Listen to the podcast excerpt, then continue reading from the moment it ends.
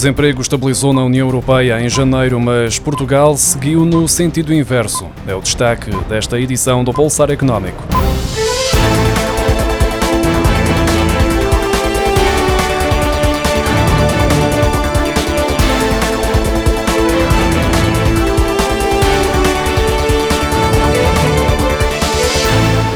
Eurostat revelou esta quinta-feira que o desemprego manteve-se estável em janeiro face ao mês anterior na União Europeia e na zona euro. No entanto, Portugal contrariou a tendência com uma taxa de desemprego de 7,1%, valor superior aos 6,7% da zona euro e aos 6,1% da União Europeia, que se mantém sem alterações há três meses consecutivos. O desemprego em Portugal está a registrar aumentos desde julho do ano passado, ainda que em novembro tenha havido uma estabilização nos 6%, voltando a subir logo no mês seguinte. O Eurostat estima que 13 milhões 227 mil pessoas na União Europeia, das quais 11 milhões e 288 mil na zona euro, estavam desempregadas em janeiro, o que significa que havia menos 318 mil desempregados do que em janeiro de 2022 na União Europeia e menos 220 mil na zona euro. O desemprego está a aumentar há três meses consecutivos, com destaque para os setores da construção e do imobiliário. Por outro lado, aumentaram as vagas na administração pública e no setor da restauração e alojamento. O número de desempregados inscritos nos centros de emprego em Portugal aumentou 4,9% em janeiro em relação ao mês anterior. Foram contabilizados 322.086 desempregados no primeiro mês de 2022. O número de desempregados do setor imobiliário aumentou em 4.579 em janeiro, face ao mês anterior, enquanto na construção foram registados mais 742 desempregados nos centros do Instituto do Emprego e Formação Profissional.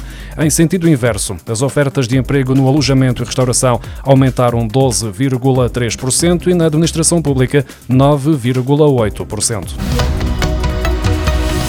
A inflação na zona euro abrandou em fevereiro pelo quarto mês consecutivo para 8,5% em comparação com os 8,6% verificados em janeiro, segundo uma estimativa rápida divulgada esta quinta-feira pelo Eurostat. A taxa de inflação da alimentação, álcool e tabaco atingiu os 15%, o que compara com os 14,1% em janeiro.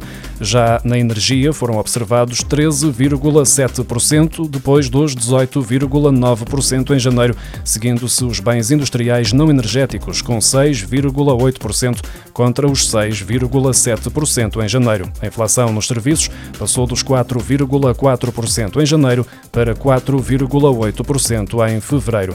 Portugal terá registrado uma taxa de inflação de 8,6% em fevereiro, o que significa que o ritmo de subida dos preços no mês passado foi ligeiramente inferior à média da zona euro. Em fevereiro foram matriculados 18.518 veículos em Portugal, o que significa um crescimento de 30,4% no mercado automóvel face ao mesmo período do ano passado. Contudo, observa-se uma queda face ao período pré-pandemia, com uma redução na ordem dos 16,1% em comparação com fevereiro de 2019. Dos 18.518 veículos matriculados em fevereiro, 18.116 são automóveis ligeiros, o que representa um crescimento de 31,1% quando comparado com fevereiro do ano passado. No caso dos ligeiros de passageiros, foram registadas 16.080 unidades, o que corresponde a um aumento de 38,4%. Por outro lado, foram emitidas 2.036 matrículas para ligeiros de mercadorias, no que se traduz numa queda de 7,6% face a fevereiro de 2022.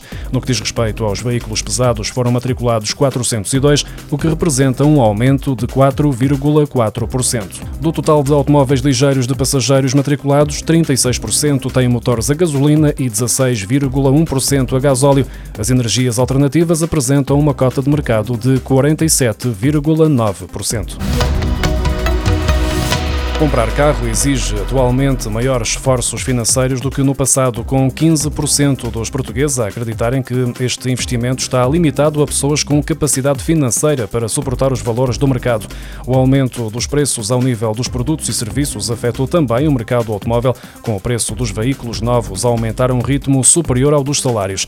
Estas são as principais conclusões do estudo Ter Carro Quanto Custa, que foi realizado pela CTLM em 18 países, entre os quais Portugal, onde foram foram entrevistadas 800 pessoas. A maioria dos inquiridos em Portugal, mais precisamente 77%, acreditam que a compra de um veículo continua a ser possível, mas à custa de maiores esforços financeiros. De referir que a taxa de esforço para a compra de uma viatura ronda agora os 141%, o que significa uma média superior a um ano de rendimentos. Na maioria dos países foi verificada uma redução no volume de vendas de veículos novos.